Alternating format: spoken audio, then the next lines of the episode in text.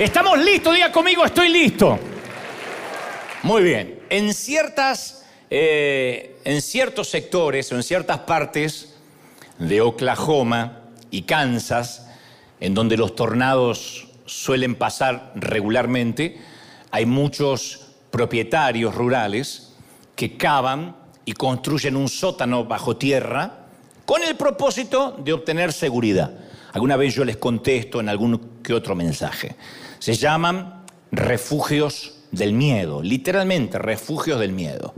Y se utilizan justamente a causa de los tornados para que la familia esté a salvo y también para meter allá adentro eh, ciertas cosas de valor que no quieren que el tornado destruya o, o se lleve. A veces pueden ser simples fotografías, papeles migratorios, documentación, pero estos refugios del miedo tienen que ver con que puede ser arrasada la casa por completo, como ha ocurrido en ciertos sectores de, como insisto, Oklahoma, Kansas, pero hay cosas que se preservan porque están en eso que llaman eh, búnker, eh, un lugar blindado o refugio del miedo. Mi abuela Ana, la alemana, nunca vivió en Oklahoma, mucho menos en Kansas, y dudo que haya conocido un tornado alguna vez, pero tenía su propio refugio del miedo. La casa de mi abuela, que está, para los que ven desde Argentina, estaba situada en un sitio llamado Florencio Varela, parecía estar pausada, eh, detenida en el tiempo, y cuando íbamos a verla, nadie en esa casa que estaba detenida en el tiempo podía ir y abrir un arcón, literalmente un baúl, que eso como se ven en las películas de piratas, literalmente tenía un baúl en su habitación que nadie podía abrir y que estaba con candados. Y nosotros que éramos los nietos preguntábamos qué había y ella decía, no, no, no, no, eso jamás se abre, porque ahí hay cosas de muchísimo valor. Primero que no había tornados donde ella vivía, pero por alguna razón los tenía guardado ahí las cosas que tenían cierto valor o emocional. Pensábamos que serían cosas relativamente viejas, como son nuestras abuelas que a veces guardan cosas que tienen que ver más con lo emocional, con lo afectivo, que con lo monetario, ¿no? que no se puede cuantificar. Pero cuando finalmente vendieron aquella vieja casona y la abuela se tuvo que ir, estuvo obligada a abrir el baúl y ahí atesoraba algunos manteles, vajilla medio vieja y un finísimo juego de porcelana. El juego de porcelana era traslúcido, como suelen ser los de alta calidad, y hecho con de caolín y cuarzo estilo barroco serie azul.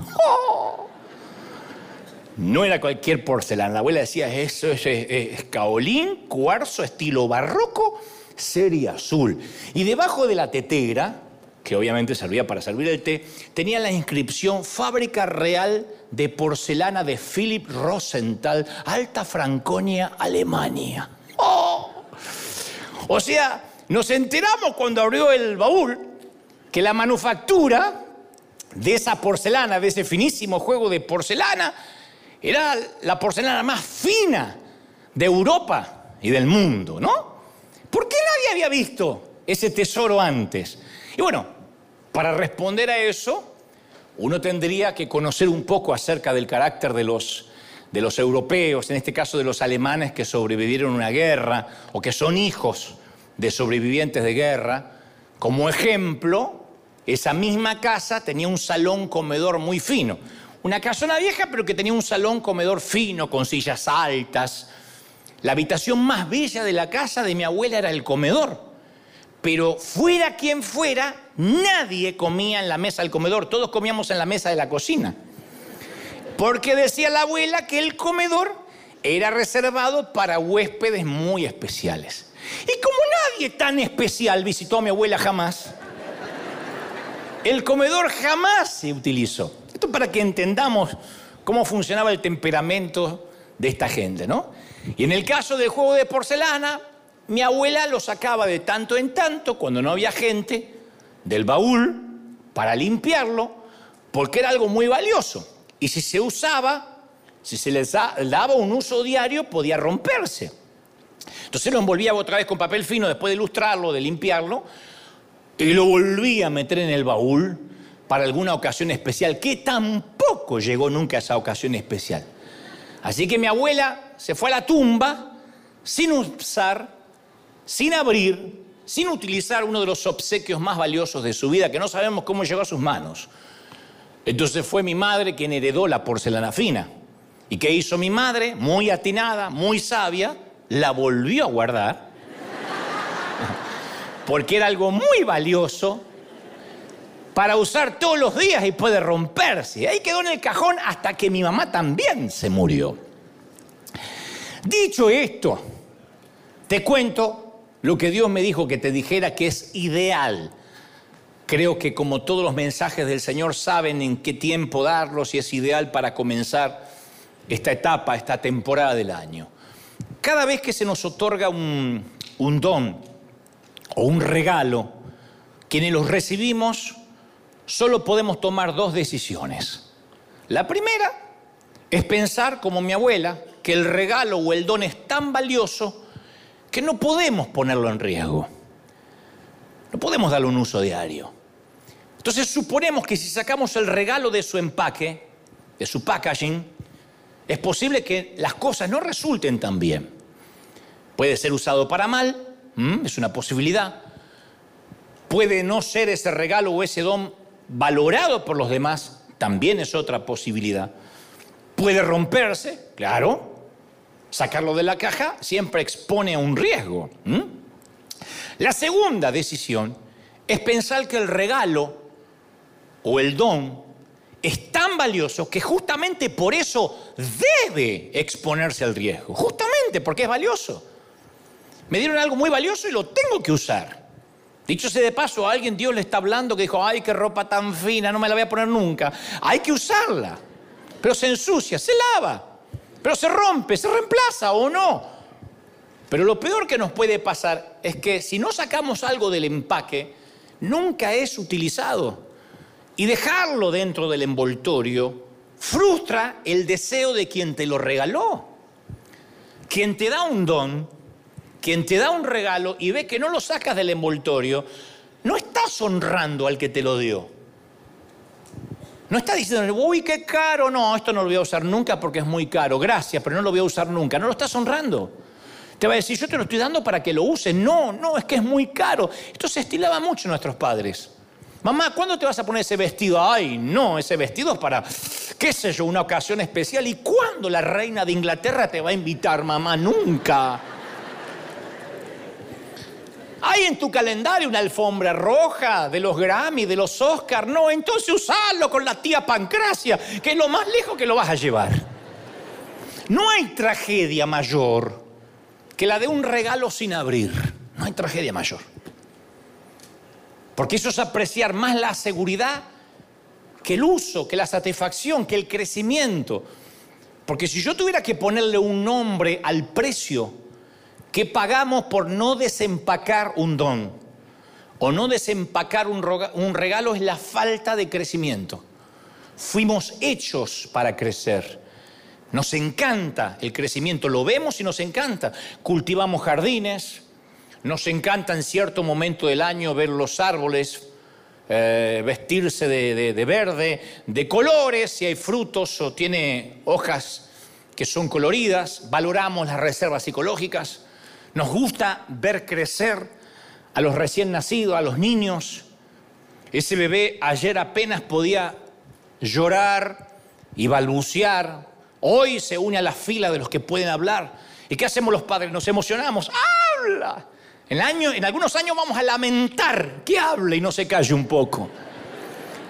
Pero hoy presenciamos el milagro del crecimiento. ¿Mm? El templo en algún momento está semivacío, aquí, en otras partes del mundo. ¿Y cómo nos conformamos los pastores diciendo, está viniendo un grupo lindo? ¿Y cuánta gente hay? Y un grupo lindo. Cuando un pastor te dice un grupo lindo, es porque está semivacío. Yo siempre me pregunto, ¿cómo es un grupo feo? un grupo lindo, ¿eh? Pero como ya estamos con un grupo lindo. Y claro, uno ve los sillas, las, sillas, los asientos vacíos, se frustra. Y después llega el crecimiento. donde la gente tiene que venir temprano para conseguir estacionamiento, temprano para conseguir un buen lugar donde sentarse, hacer fila, tomar frío, mojarse si llueve. Eh, ustedes dicen, bueno, pero eso es una complicación. Sí, pero bendita complicación del crecimiento. Ayer nuestro hijo adolescente era un peatón. Hoy tiene su licencia de conducir y ya dejó de ser un peatón, ahora es un peligro para el resto de la sociedad. Bendito y complicado crecimiento, tiene que crecer. Y a su vez, hay pocas cosas más eh, tristes que el estancamiento, que el no crecer. Observa o observemos al hombre que pasa sus días feriados o sus noches enteras, aunque sean días laborales, viendo horas y horas y horas de Netflix, de Amazon, de HBO, de lo que sea que vea, o fútbol o deportes. ¿Está mal? No, no está mal. Lo que digo es, observemos que alguna vez este hombre estuvo emocionado con brillantes planes, con grandes anhelos de dejar una huella de su paso por la vida y en algún momento su fuego se extinguió y prefirió establecerse en la comodidad y hoy trabaja para pagar gastos ni siquiera para pagar sueños. Hoy trabaja para pagar gastos. Y sacrificó sus sueños por un sillón reclinable y una pantalla plana. Eso es todo lo que le queda en la vida. Es la personificación del potencial que nunca se explotó. No está viviendo la vida, por lo menos la vida que se supone que debería estar viviendo. Y como digo siempre, no morirá viviendo, sino que vive muriendo todos los días vive muriendo. Esa es la tragedia de un don o de un regalo que nunca se abre. Es como si viviéramos la mitad de nuestra vida esperando a que la vida comience, pensando que la vida está más adelante. Y la vida es esto que nos pasa de este lado del sol. La vida es lo que nos pasa mientras miramos maratones de tele, mientras que bailamos en TikTok, mientras que fisgoneamos los Instagram de vidas ajenas que no nos interesan. Esa es la vida. La vida se va pasando entre lo que hacemos en las redes, entre lo que hacemos de lunes a sábado, de lunes a domingo, y mientras la vida se nos va pasando. Y Jesús, para que sirviera de alerta todo, de despertador, en un momento como este del año, nos trae a memoria aquella historia que relató acerca de un ejecutivo y sus tres empleados. Es una de las pocas veces que Jesús usa una metáfora de negocios una metáfora empresarial. No está hablando aquí de semillas, ni de hombres de campo, ni de pescadores. Habla, habla de un magnate, de un hombre que invierte en la bolsa, que seguramente tiene sus yates, sus casas de fin de semana, sus inversiones en bienes raíces. La historia aparece en Mateo 5:14 y relata cómo a cada uno de estos tres empleados él les da una generosa oportunidad que no se suele dar, ni en la actualidad. En aquellos días no había empresas o compañías como hoy. Entonces la riqueza se concentraba en unas pocas cuantas familias. Y esta historia trata de una de esas familias adineradas. Y el patrón, jefe de esa familia, reúne a tres de sus empleados, por alguna curiosa razón los elige, supongo que tiene cientos más, y le encarga a esos tres empleados sus bienes. El patrón le da al primero cinco talentos, dos talentos al segundo y uno al tercero. Un talento era la manera de cuantificar el dinero equivalente a 15 años de salarios. 15 años. Este hombre no le está dando un bono de Navidad. Les está compartiendo su fortuna, un porcentaje de su fortuna. 15 años de salario. En ese tiempo la gente vivía al día, por lo tanto, acumular un año completo de salario era ser un tipo afortunado. Imagínate, 15 años significaba resolver tu vida para siempre en términos financieros. Así que las cifras que habla aquí el Señor en esta historia son siderales, asombrosas. Este, este, este, magnate era Jeff Bezos, Bill Gates, Mark Zuckerberg, era multi, ultra, hiper, macro, extra, archi, mega millonario. Les encarga su fortuna y se va. Y es la ocasión para que todos ellos practiquen la iniciativa. Te dan todo este dinero, hay que hacerlo trabajar. No es que viera que me compro, ¿qué me compro? Un Tesla. No, ahora, ¿qué vas a hacer con ese dinero? es gestionar tus habilidades. Tus habilidades en el mercado, en la bolsa de valores, elevar potencialmente tu posición a mayor responsabilidad. Cuando se te da un dinero así, no es que, ¿y ahora qué me puedo comprar? No, eso es para los que por año vivieron al día. Cuando tienes 15 años de salario, tienes que pensar, ¿en qué invierto esto? Porque en 15 años se termina, o menos, si según cómo vaya gastando, se me puede terminar en un año. Le ha pasado a grandes boxeadores, a jugadores de fútbol que ganaron una fortuna de la noche a la mañana y ni hablar de los que ganaron la lotería. Que les llegó el gordo de Navidad, no hablo del marido, sino de, de la lotería. Y como no estaban listos, no estaban preparados para una gran pesca, dilapidaron a falta de asesores, a falta de eh, gente que le ayuda a gestionar la fortuna, lo perdieron todo. Entonces lo más probable es que hubiera incluso en esta historia un, un implícito arreglo para compartir las ganancias con el jefe. Es un acto de generosidad y confianza sin precedentes. Es una de las historias más asombrosas que Jesús jamás haya contado. Porque es una oportunidad vocacional, organizacional, financiera única. Convengamos, hasta este momento los empleados solo seguían órdenes. Sus vidas eran rutinarias, predecibles, seguras, sin autoridad, pocos recursos, responsabilidad limitada. Hay gente que le gusta así, ser un no pienso. Yo hago lo que me, para lo que me, dice mi descripción de trabajo, no pienso. Entonces uno a veces tiene empleados que son no pienso, que le dice, tu trabajo es hacer esto y se ponen a hacer eso. Hay un incendio y no viste que se incendia, no me pagan para eso. No piensa. Después está el que piensa el que continuamente está gestionando. Creo que estos tres tipos posiblemente eran gentes que no pensaban demasiado. De repente a los tres les llega la misma oportunidad. Cambiar sus destinos para siempre. Tal vez el primer empleado dijo algo como, algo como lo siguiente. Llegó a su casa y le dijo a su esposa gorda, eh, nunca estuve vieja, nunca estuve, nunca, nunca estuvimos en una posición para planificar nada para correr riesgo. La mujer le dice, sí, yo corro riesgo estirando el salario todos los meses. No, pero me refiero a riesgo financiero. Nunca pudimos tomar la iniciativa. Está bien que no sufrimos hambre, pero vos sabés que yo siempre quería algo más. Vos sabés que yo tengo hormigas en el cuerpo, en el corazón. ¿Qué creen que voy a decir? En el corazón, en el cuerpo. Tengo hormigas. Y el jefe hizo algo que nunca pensé que iba a hacer. Te despidió. No. Me llamó a su oficina, me hizo un guiño desde su escritorio y me encargó una parte de lo que le pertenece, de la fortuna. Yo esperaba que fuera una cámara oculta, pero no, me pareció increíble que tuviera tanta fe en mí. Esta oportunidad es tremenda. Esto nada más pasa en las películas, gorda, en las películas. Y el primer empleado se percata que está recibiendo la delicada porcelana de caolín y cuarzo, estilo barroco, serie azul con la inscripción Fábrica Real de Porcelana de Philly Rosenthal, Alta Franconia, Alemania. Él sabe lo que tiene. Acaban de sacarlo del arcón y se lo están dando. Y este empleado se da cuenta de que sería una locura permitir que cualquier cosa interfiriera con esta oportunidad. Porque hay oportunidades para las cuales no hay que orar. Eres soltero y te manda un texto David Beckham, que está soltero también o Brad Pitt para invitarte a salir, ¿te vas a poner a orar? ¿De verdad? Aunque se parezca a Brad Pitt, aceptas. Un argentino te ofrece cambiar ese vino barato con el que brindaste por un Malbec meldocino. ¿Vas a orar?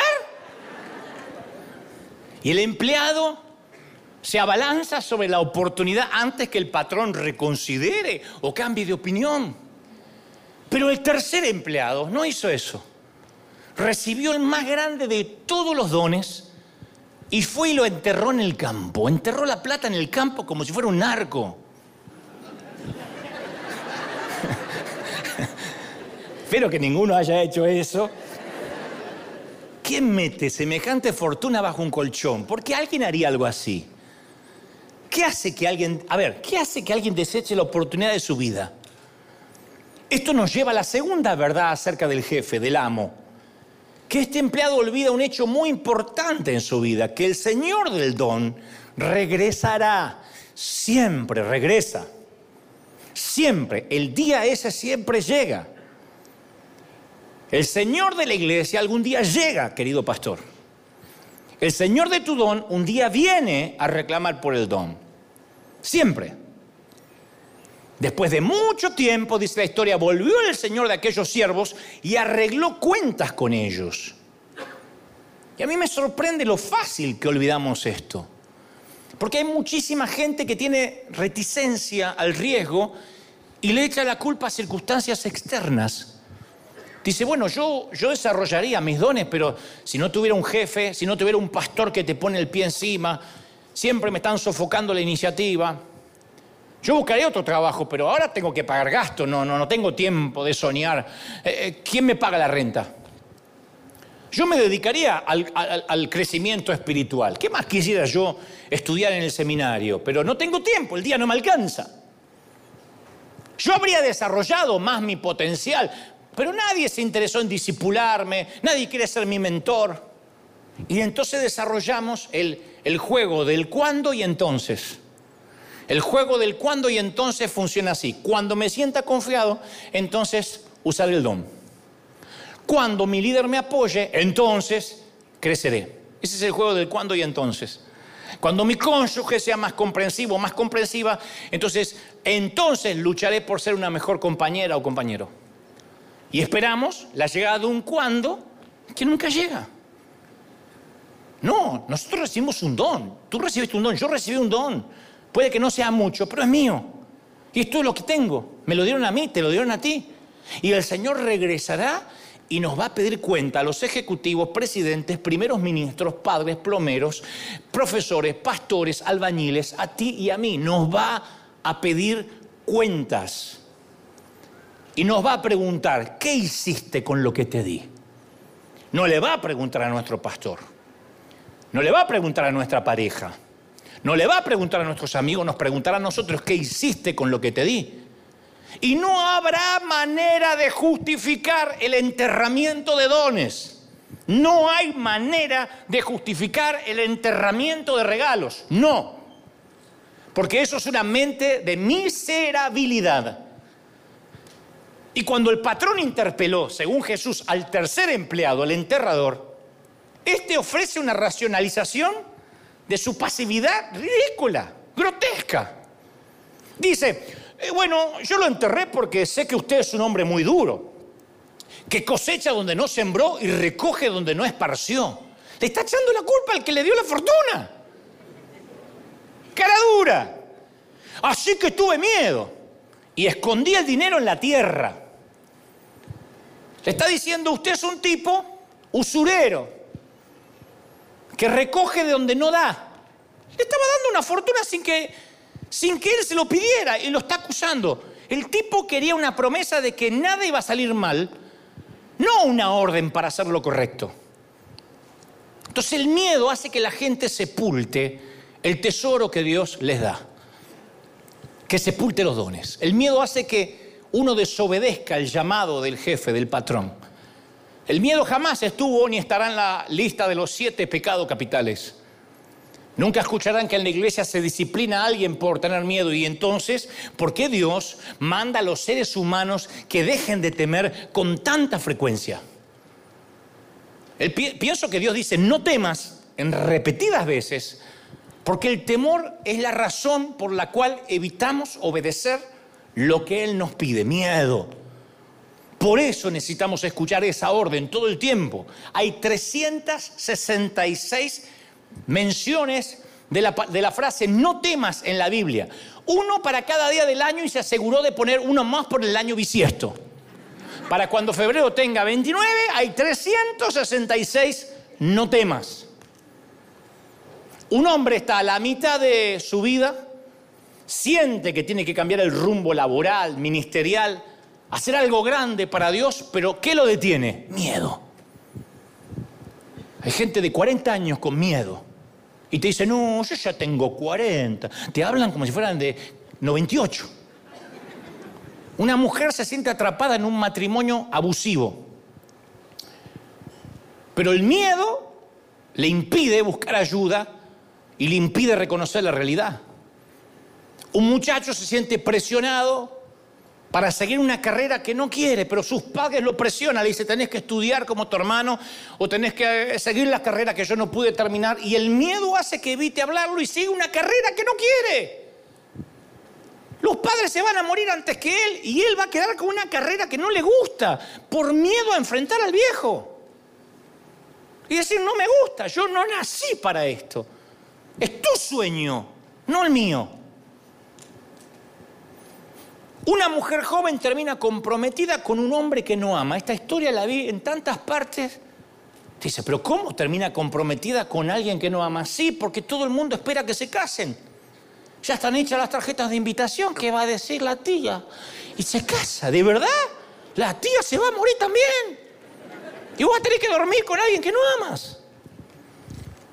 Pero el miedo no le permite estar consciente de lo que siente, de su autenticidad. A otra mujer le encantaría encontrar una persona con la cual compartir su vida. Es soltera o viuda o separada, pero el miedo le impide aceptar la oportunidad de conocer a un hombre bueno, porque los estigmatizó a todos y dice que todos son iguales. Y el miedo a que le rompan el corazón hace que se cierre. Por eso yo admiro mucho a la gente que lucha de manera genuina contra el temor y en el momento decisivo salta. Hay veces hay que saltar. No te queda otra que saltar. Hay momentos en la vida que hay que saltar sin garantías. Si vivimos invadidos por el temor, nunca vamos a experimentar el potencial que Dios nos dio. Nunca.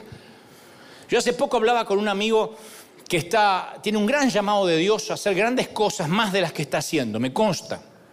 Porque es una persona dotada, un talentoso predicador, un, un formidable autor, pero es empleado de un sitio que no diré, que lo está matando.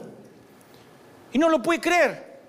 Dice, yo estoy acá y no crezco, se me está yendo la vida, no siente pasión por lo que hace. Y le pregunto, ¿y por qué seguís? Y me dice, no, es que yo ya no tengo edad, Dante, para arriesgarme. Yo ya soy un hombre viejo. ¿Qué edad tenés? Cincuenta y pico. Tu abuela, viejo. Qué bronca me da cuando dicen porque porque. No, porque yo de chico miraba a la gente de 40 y decía, ¡qué viejo! ¿Qué sabe este viejo a los de 40? Miraba a los de 50 y decía, callate, este abuelo no sabe lo que. Y hoy. Perdón.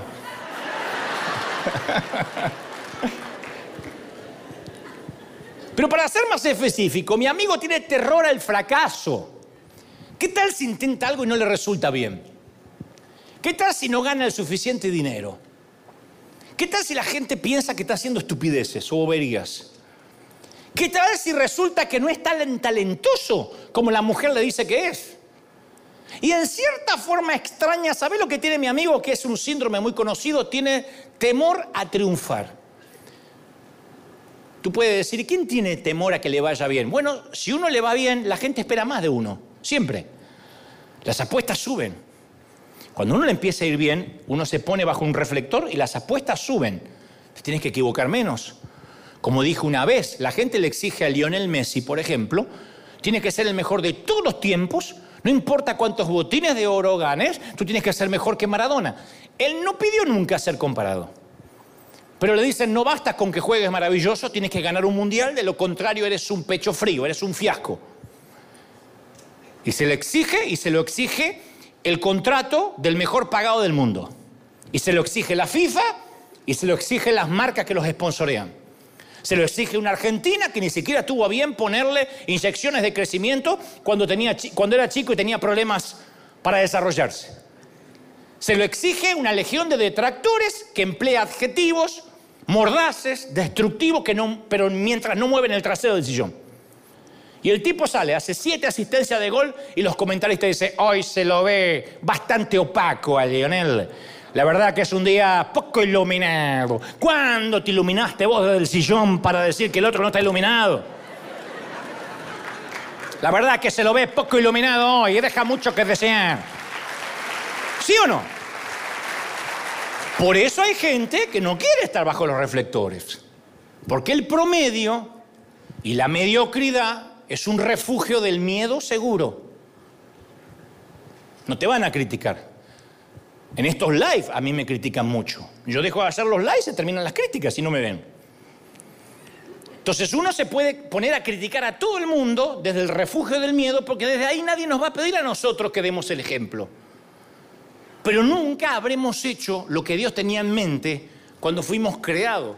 Ni nos convertiremos en lo que Dios quiso que nos convirtiéramos. Entonces el temor nos va a costar nuestro destino.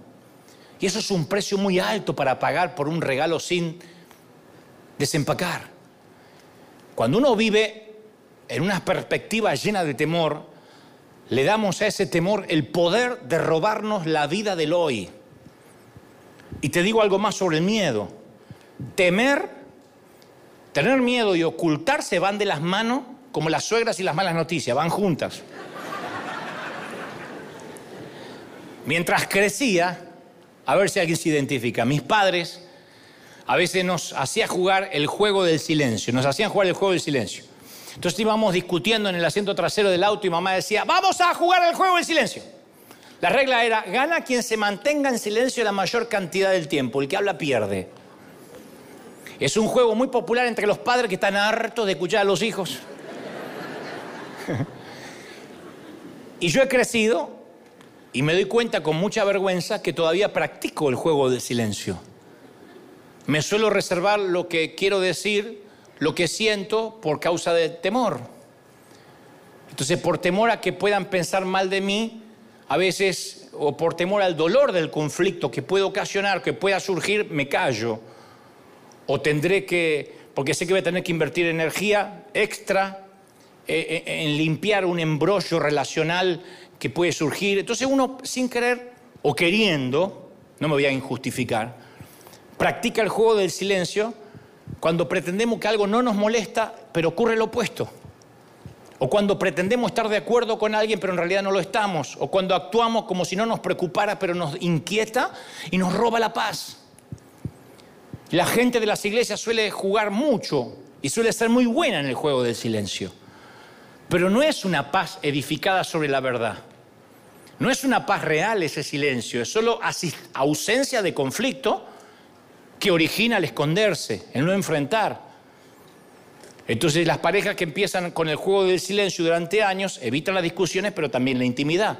Los empleados que juegan el juego del silencio en el trabajo evitan los problemas, pero nunca mueven el barco, nunca provocan olas, se van llenando de resentimiento y un día salen por la ventana sin recomendación, mal del trabajo, de tanto que acumularon. Hay cristianos que practican el juego del silencio con vecinos, con amigos, que no asisten a la iglesia, evitan el rechazo, el mal momento embarazoso de una situación, de que te digan que no, no me salgas con la religión, pero se pierden el compartir con audacia y ofrecerle vida espiritual a gente alejada de Dios. Entonces me pregunto, ¿con quién durante el año que se fue practicaste el juego del silencio? ¿Con tu jefe? ¿Con tu cónyuge? ¿Con tus propios hijos? No, no le quiero hablar más porque se va a ir de casa. ¿Con un pariente que siempre busca imponerse, imponer su opinión? ¿Con un empleado de carácter difícil que ya tenías que haberlo despedido hace tiempo? Pero por evitar el conflicto ahí lo tienes generando un mal clima en tu oficina, en tu compañía, con una figura de autoridad que te resulta intimidante, que no puedes hablar. Entonces el miedo nos susurra que no vamos a poder lograrlo. El miedo nos susurra que ni Dios es tan poderoso y tan grande para cuidarnos. Nos dice que no estamos tan seguros en sus manos. Estamos seguros si no empeoran las cepas y los virus. Si empeoran ya, como que Dios no se va a meter. Y nos hace distorsionar la forma que pensamos de Dios. Pervierte nuestra fe. Perversión significa desviar el uso natural. Y el temor ha creado más herejías que todas las que ha propiciado la mala teología. Pero ¿cómo vas a saber si Dios es confiable si nunca te arriesgas a confiar? ¿Cómo vas a saber lo que es tener fe si nunca tuviste fe? ¿Qué habría pasado con tu vida si habrías confiado en Dios, si hubieras confiado en Dios? ¿En qué te hubieses convertido hoy? ¿Te das cuenta? El precio que se paga es muy alto. Es muy alto. Y el temor se transmite de generación en generación, no es algo que uno va por la calle y te lo transmite un vecino. Los medios de comunicación asustan porque el miedo vende. Sin miedo nadie compra el producto. El miedo vende. Tú no puedes vender un elixir capilar si primero no muestras un pelón. Tú no puedes vender un remedio o un medicamento para adelgazar si primero no, muestras a alguien gordito. Tú no puedes vender ni promover la solución si primero no presentas el problema. Y a veces los medios de comunicación tienen 90 problemas, 90% de miedo, de problema, de patología y casi no hay terapia. Entonces el miedo se va metiendo en los medios de comunicación y te dice que esto va para peor y nosotros compramos eso. Y aprendimos el miedo de nuestras propias familias, porque este miedo no lo traspasan las cadenas de televisión. ¿Qué te decía mamita cuando salías de tu casa para la escuela? Hagan memoria los que la tuvieron. ¿Quién tuvo una mamá que te dijo, que le dijo, arriesgate, hijo hoy? A este hombre, madura con algunos golpes, te quiero ver regresar con golpes. No sé, trata de iniciar alguna pelea durante el recreo. Eso te hará fuerte y resiliente, hijo. Y cuando cruce la calle y mira de un solo lado, eso es adrenalina, hijo.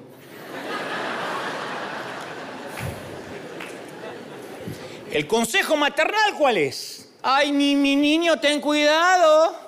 Te me puede lastimar. Te me, niño, niño. Ay, es tan, tremendo, me- el corazón en la boca hasta que vuelve. El marido dice, tiene 34. Sí, pero es mi niño. No juegues con esa rama que le puede sacar un ojo a alguien. En toda tu existencia, ¿conociste a alguien que haya perdido el ojo por jugar con una rama? Fuimos creados para tener miedo. No comas melón y te metas en la piscina porque se te puedes morir. La gente que se murió por meter. ¿Conociste a alguien que por comer melón y bañarse se murió? No cruce los ojos que te agarra un viento y quedas así de visco. ¿Conociste a alguien que cruzó los ojos? Le vino un viento y se quedó visco. El temor viene de nuestras cunas. Y no es la única cosa que se contagia, porque la, fe también se contagia. Cuando en una familia hay un invernadero de fe, todos tus hijos aprenden a tener fe. Te empiezan a imitar. ¿Qué hacía el viejo en esta ocasión? Tenía fe. ¿Qué hacía la vieja? No, no bajaba los brazos. La estupidez y la fe son cepas altamente contagiosas. Y la estupidez y la fe no tienen límites. La estupidez no tiene techo, la fe tampoco. ¿De qué vas a contagiar a los tuyos? Y nos topamos con una sorpresa en nuestra historia, la historia de Jesús. Cuando el siervo dice que el temor al patrón lo inhibió, el patrón no se defiende, no lo contradice. Le dice, yo sabía que usted es un hombre duro, que cosecha donde no sembró y recoge donde no esparció. Tuve miedo y lo escondí. Así se excusó el tipo. Y el jefe no le dice, ay, me malinterpretaste. ¿Cómo va a pensar eso de mí? Bueno, vamos a dejar pasar por alto esta calumnia respecto a mi carácter. No, lo que le responde es, bueno, si realmente eso es lo que pensaba, si considera que yo soy malo, al menos hubieses hecho algo, mínimo. Habrías invertido el dinero y recibido intereses. Jesús está apuntando que esta excusa es una cortina de humo, no una razón seria que justifica su accionar. Este hombre solo está tratando de evadir la multa de tránsito con el oficial.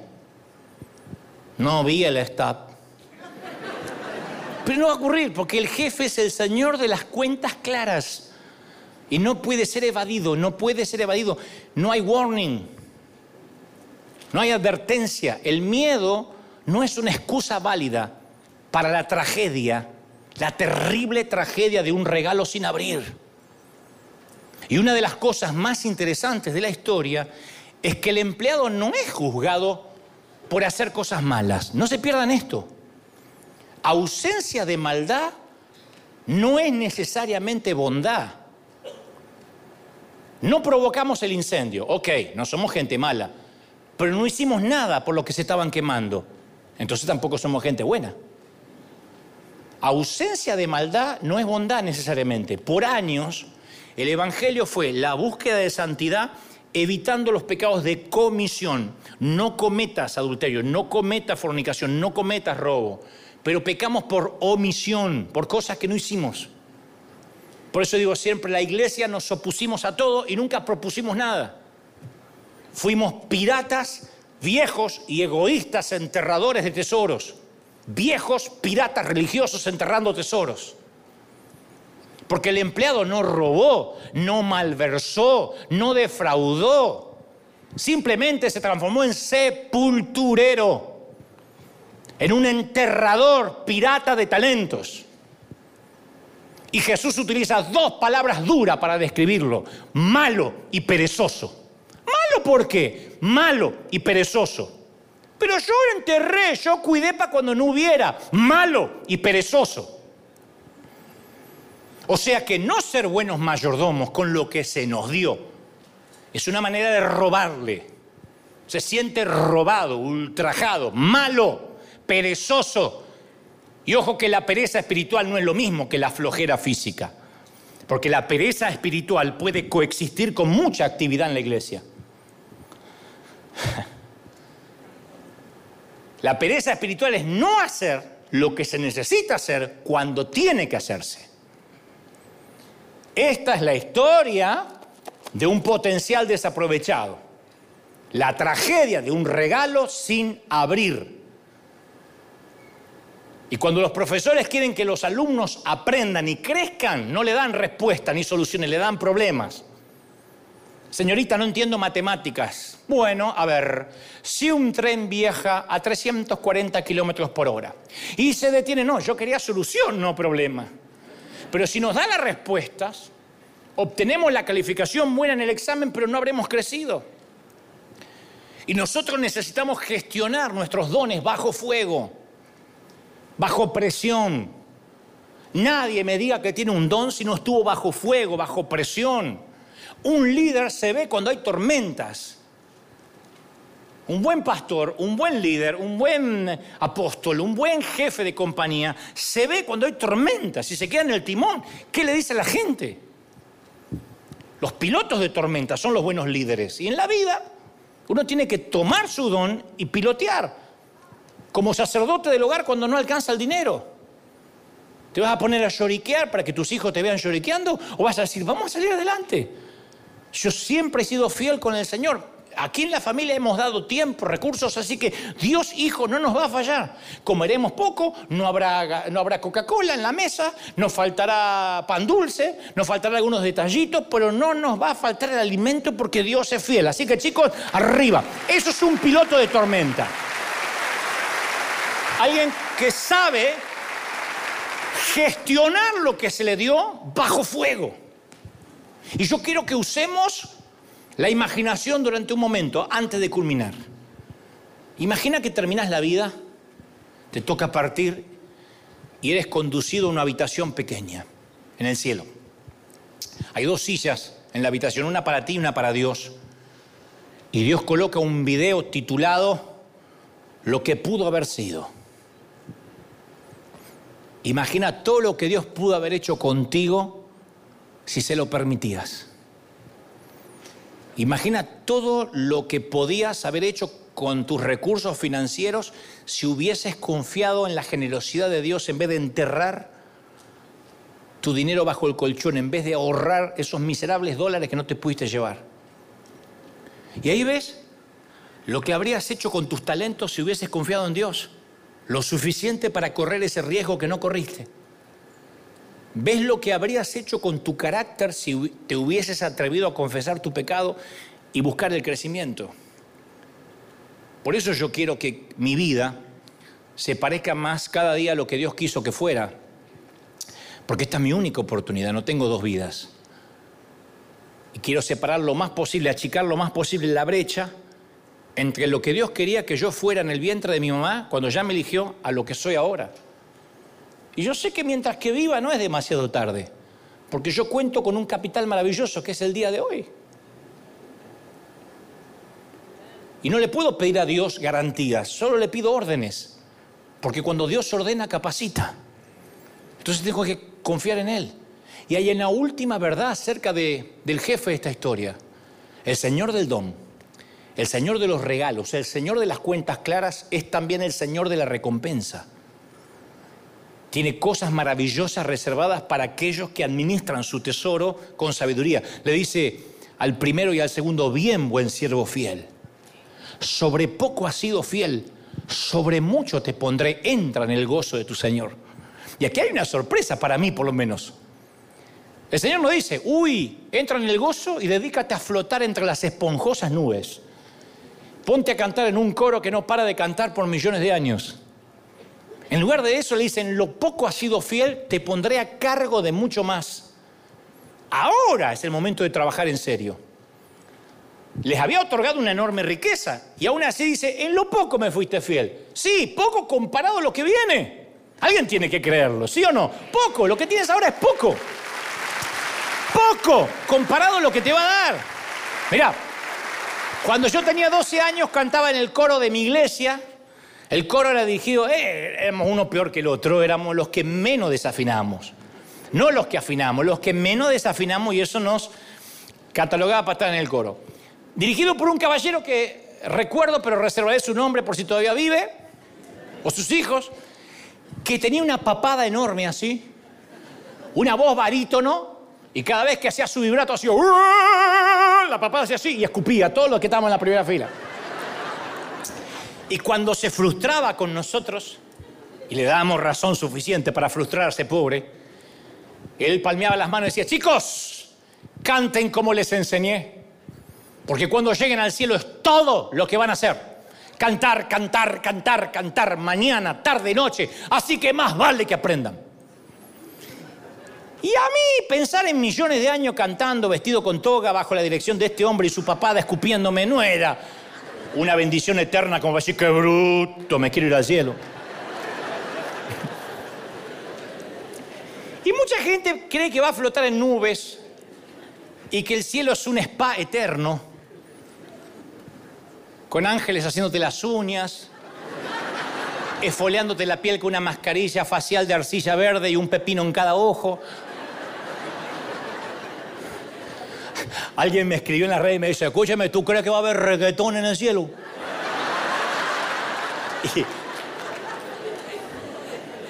Porque su razonamiento era más o menos así. El cielo es el lugar que me va a hacer feliz. Necesito el reggaetón para ser feliz. Por lo tanto, tiene que haber reggaetón en el cielo. Y le expliqué que la Biblia dice que allá no habrá llanto, ni dolor, ni rechinar de dientes. Por lo tanto, no habrá reggaetón. Rock and roll, sí. rock. Quizás rock, pero no reggaetón. Todos van al cielo, pero Maluma, Bad Bunny, Daddy Yankee, Nicky Jan y Don Omar tienen que pasar primero por el tribunal de Cristo a rendir cuentas por haber pervertido tantos oídos. Bueno, y a partir de esta historia de los talentos, aprendemos que el cielo no es un spa eterno, es un lugar donde disfrutaremos la plenitud de la aventura de lo fructífero para lo cual fuimos creados. El cielo es el paraíso del potencial desarrollado. No habrá talentos, no habrá regalos ni dones que no se abran. Ningún regalo quedará sin abrir en el cielo. Todos serán abiertos y todos serviremos y nos pondrá sobre mucho más. Alguien tiene que decir amén, ¿no crees? Mira, cuando era chiquito y desde que tengo uso de razón, yo me di cuenta que podía dibujar, casi con perfección, con facilidad, como si fuera profesional. Y eso vino conmigo, nunca lo pude explicar. Se ve que cuando Dios me equipó, sin que tuviera que aprender siquiera, de manera académica, me dio ese regalo. Supongo que sabría que pasaría mucha soledad de niño, no lo sé, pero me envió con ese fascinante don. En mi paquete embrionario le puso un lápiz y un papel. Y desde pequeño yo podía dibujar lo que quisiera como si fuera un profesional de la caricatura, de la historieta. Fue el primer talento que yo le entregué al Señor. Entonces con mis flamantes 15 años le dije al director de un periódico cristiano, no tiene que pagarme, para mí suficiente pago es que publique mis historietas. Y lo hizo. Y le gustaron tanto al público que aquel hombre tuvo que contratarme. Se llama Juan Manuel Santillán, mi primer empleador. 15 años tenía yo. Fui su primer empleado menor de edad con solo 15 años, cosa que se puede hacer en nuestros países. Más adelante publicaría dos libros de historieta que se vendieron por miles, siendo demasiado joven. Y siempre tuve la sensación, incluso hasta hoy, que si las cosas algún día de algún modo se complicaran, siempre podría volver a dibujar si la mente me da. Y no he dejado de dibujar. Ni un solo día en toda mi vida, siempre algo dibujo sobre una servilleta mientras hablo por teléfono. La pregunta es, ¿qué es lo que el Señor del Don te dio que necesitas invertir en el reino? Tal vez tu mente, porque tu mente puede ser un potencial, pero capaz que ahora está saturado de cualquier, saturada de cualquier bobería. Pues la puede llenar de basura, de celos, de egoísmo, de ira, de miedo, o puede ser renovada con pensamientos nobles, verdaderos, valientes, pero para eso tienes que invertirla. O tal vez son tus posesiones materiales. Tu cuenta bancaria puede ser un potencial que no se desarrolló nunca. Entonces en la vida decides acumular dinero para pagar cosas o usarlo para ayudar a extender el Evangelio, bendecir a los pobres. Esa es una inversión eterna, eso es invertir más que en la bolsa, que en el Dow Jones, que en el Merval, que en el euro. Tal vez necesites invertir y gestionar el tiempo. O puedes seguir a la deriva, como el año que se fue y el anterior y el anterior y el anterior, levantarte, trabajar, volver a casa, cenar, ver televisión, jubilarte y un buen día morir. Puedes, puede haber Puedes tener talentos o recursos financieros o redes de contactos que pueden producir altos rendimientos, pero estás sentado sobre todo eso. Están sepultados. Te sentaste arriba del arcón. Y hoy es hora de entrar en el juego. Y yo te lo voy a decir sin ninguna reserva. ¿eh? Invertir todo lo que posees en el reino es la oportunidad más grande que jamás se te va a presentar es encontrar una perla de gran precio, dijo Jesús, y venderlo todo para quedártela. Claro, puedes sentir también que lo que tienes para ofrecer no es nada, que no es muy visible, pero el Señor del don puede tomar cinco peces y dos panes y alimentar a un gentío. El Señor del don puede tomar dos moneditas ofrecidas por una viuda pobre y transformarla en la ofrenda más grande de la campaña. El Señor del Don puede tomar a un fugitivo tartamudo que desafía a un dictador mundialmente poderoso con todo su ejército armado. El Señor del Don puede tomar a 11 torpes seguidores y crear una comunidad que se esparza por todo el mundo con un sueño que se rehúsa a morir. No tienes idea lo que puedes hacer tú con el Señor del Don. Primera de Juan 3.2 dice, queridos hermanos, ahora somos hijos de Dios pero todavía no se ha manifestado lo que habremos de ser. Y eso se hará cuando el Señor regrese. Mientras tanto, hay que hacer trabajar el talento, el don. Y para culminar, y ahora sí, te voy a regalar un pequeño poema, por la misma ofrenda. Quizás sea el más triste que jamás se haya escrito, pero vale la pena que te lo regale, cortito. Vale la pena que te lo recite. Es magnífico, por cierto, porque choquea y esos, esos eh, poemas agridulces son los mejores porque nos pegan y nos instan a cambiar, ¿o no? Si pudiera vivir nuevamente mi vida, te aseguro que correría muchos más riesgos. Contemplaría más atardeceres, subiría más montañas, nadaría más ríos, iría a lugares a donde nunca fui y solo planifiqué pero por sobre todo y fundamentalmente tendría problemas más reales y menos imaginarios. Pero hoy miro hacia atrás y veo una vida llena de conversaciones profundas, sobrecogedoras y sinceras que nunca me di el lujo de tener. Miro hacia atrás y veo grandes y sólidas oraciones que nunca me atreví a hacer. Riesgos estimulantes que nunca corrí regalos sacrificiales que nunca ofrecí, vidas a las que jamás toqué. Y aquí estoy sentado en un sillón reclinable que hace ruido, con un alma marchitada y un viejo televisor que ya me aburre. Y me doy cuenta que allá afuera había un montón de necesidad desesperada. Y me doy cuenta que allá afuera había un Dios que me llamaba para hacer algo, para ser parte de algo mayor que, que mí mismo. Y cada vez que veo a la persona que pude haber sido, pero que no soy, me doy cuenta que me transformé en un oficio que jamás pensé de niño, sepulturero de dones. Me doy cuenta que soy un viejo pirata enterrador de regalos sin abrir. Me doy cuenta que mi vida entera fue un juego de porcelana fina, traslúcida, como son las de alta calidad. Mi vida estaba hecha de caolín y cuarzo, estilo barroco, serie azul. Y el reverso de mi vida también decía Fábrica Real de Porcelana de Philip Rosenthal, Alta Franconia, Alemania.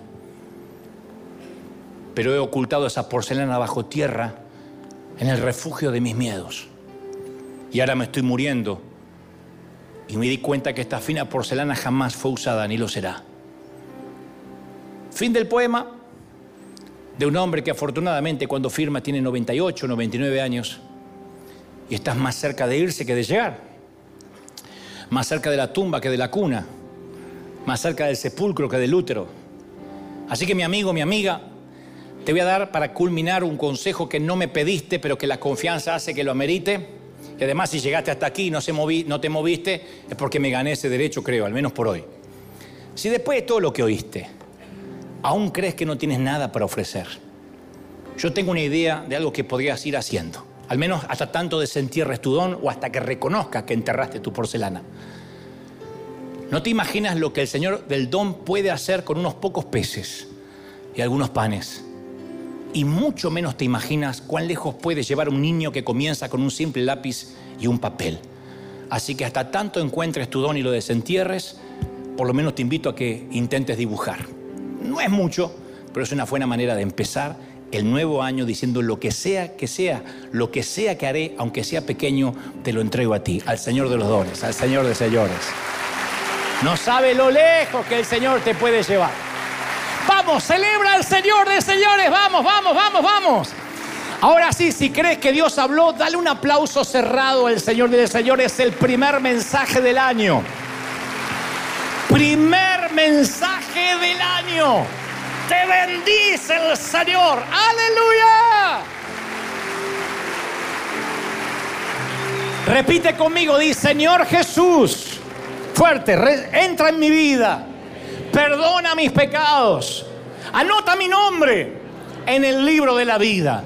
Gracias Señor. Di fuerte, me arrepiento, perdóname. Amén. Levanta tus manos al cielo, ora a todos niños, jóvenes, ancianos y adultos. Quiero orar por todos los que este año 2 de enero, este día, van a entregar sus dones, sus talentos. Hay algo que sabes hacer, hay algo que sabes gestionar. Tal vez lo tuyo sea abrazar gente, tal vez lo tuyo sea escuchar. Vaya don, caramba, qué don que escasea. Tal vez lo tuyo sea simplemente decir estoy contigo, o cocinar algo, o tocar un instrumento, o escribir, o estudiar. Pero Dios dice, este año tiene que ser fructífero para ti, tiene que ser próspero. Yo he puesto dones sobre ti, no mires al don del otro. No mires lo que Dios le dio a otro. Cree en lo que yo he puesto en ti. Desde que eras niño, desde que eras niña, yo he puesto en tu, en tu saco embrionario cosas, un gen, cosas que no se han desarrollado y ese gen se despierta en determinados momentos, algunos desde niños, otros de adultos, pero hay algo que viaja, que viaja por tus huesos, ha viajado por tus arterias, ha viajado por la sangre. Y hoy el Señor, 2 de enero, me dice, está despertando despertando ese talento. Levanta tus manos y dice, Señor, esta palabra es para mí. Yo estoy recibiendo ahora dones, talento para emprender, para gestionar empresas. No es este un mensaje de prosperidad barato. No es este un mensaje de confesión positiva. Es un mensaje de desenterrar. No habrá viejos piratas en River. No más sepultureros en esta congregación. Desentierra lo que te di, dice el Señor. Porque aquí, me dice el que te diga, el Señor del don está a regresar. Está por venir el patrón y el jefe, te preguntarás, ¿qué has hecho con lo que te di? ¿Qué has hecho con la capacidad que puse en ti? Hay de los que tienen que prepararse. Tiempo de estudio, jóvenes. Tiempo de estudio, no es tiempo de videojuegos. No es tiempo de pasar horas frente al celular. Tiempo de prepararte. Tiempo de capacitarte. Escucha, prepárate en ciencias políticas, en ciencias económicas, en gestionamiento de empresas, de compañía. Prepárate en la web. Prepárate para hacer cosas en línea. Prepárate para vender tus productos. No es un mensaje de prosperidad. Es un mensaje donde Dios reclamará y te dirá, siervo malo, perezoso, te he dado para crecer que has hecho. He aquí los que han estado por tiempo siendo cola. Y Dios dice, yo te he llamado para ser cabeza. He aquí has estado por debajo. Yo te pondré por encima. Pero no es una palabra solamente para que repitas. Tienes que creer, tienes que gestionar, tienes que crecer. Y yo estoy orando esto por toda América Latina. Para los que se han puesto a orar cuando no había que orar por algunas cosas. Amo la oración y sé que tienes que orar, pero hay cosas por las que no tienes que orar. Hay cosas que las que tienes que hacer es emprender, trabajar, correr. Dios no te está pidiendo que ores, te dice que prediques. Vayan y sanan los enfermos, sanen los enfermos, liberen a los cautivos, reprendan a los demonios. No dijo pónganse a adorar, pónganse a orar, enciérrense en un templo hasta que yo venga. Dijo salgan, salgan, salgan, lleven esto a las naciones, prediquen, sanen, liberen los cautivos. No dijo sean prudentes, no dijo tengan miedo, dijo salgan. Y el Señor te dice hoy a toda América, África, Oceanía, Europa, recibe esta palabra. Todos los que están aquí comiencen a orar conmigo y suelten esta palabra a otros rincones del mundo. Digan, Señor, se suelta desde River una unción para crecer, para capacitarse. Vamos muchachos, le digo a los muchachos que tienen deseo de ser locutores, conductores, productores, salgan de las radios cristianas, salgan de las teles cristianas, salgan de la música cristiana, impacten la sociedad. Una luz no se esconde debajo del almud ni debajo de la cama, ni se entierran los tesoros. Salgan, pierdan el miedo. Los que te van a decir no te vas a contaminar, los mundanos, mayor es el que está contigo que los que te rodean. La sal sala a la tierra, la sal sala al planeta. Impresionante. Vamos, vamos, siga, siga, siga. Yo estoy creyendo que esta palabra se libera. Se libera, se libera, se libera. Te he puesto para hacer luz. Vamos, vamos, celebra. Te he puesto para hacer luz. Te he puesto para hacer sal. Salgamos del refugio del miedo. Hay un mundo allá afuera. Alguien lo tiene que creer. Díganme amén. En el cuerpo, en el alma y en el espíritu. Amén y amén. Dale el primer aplauso. Bueno, uno de los primeros del año. Y dile, el Señor nos ha bendecido. Hasta aquí nos bendice el Señor. Bendito eres. Amén. Y amén. ¿Cuántos dicen amén? A los que están en el resto del mundo, firme como talón de oso, ¿cómo te ama el Señor? ¿Cómo te, no te va a amar si te tiene en sus manos esculpido? Esto recién empieza. ¿Estamos felices, sí o no? Chao, gente de todo el planeta, de todo el mundo, nos vemos pronto. Y aquí en River dile a alguien feliz año nuevo. Al que está a la derecha, al que está a la izquierda, feliz año nuevo, que Dios te bendiga. Nos vemos pronto. Chau, chau, chau, chau, chau. Hasta la próxima.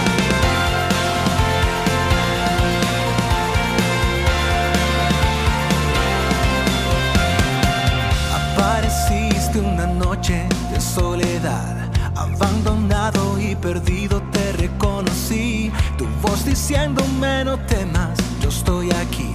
El Padre me envió por ti me curaste las heridas, me sanaste mi Jesús. Todas mis cargas las dejaste allí en la cruz. Algo tan grande no lo puedo comprender. Oigo tu dulce voz diciéndome una y otra vez. Oh, oh, oh, eres bienvenido, eres amado una y otra vez. Oh, oh, oh, bienvenido a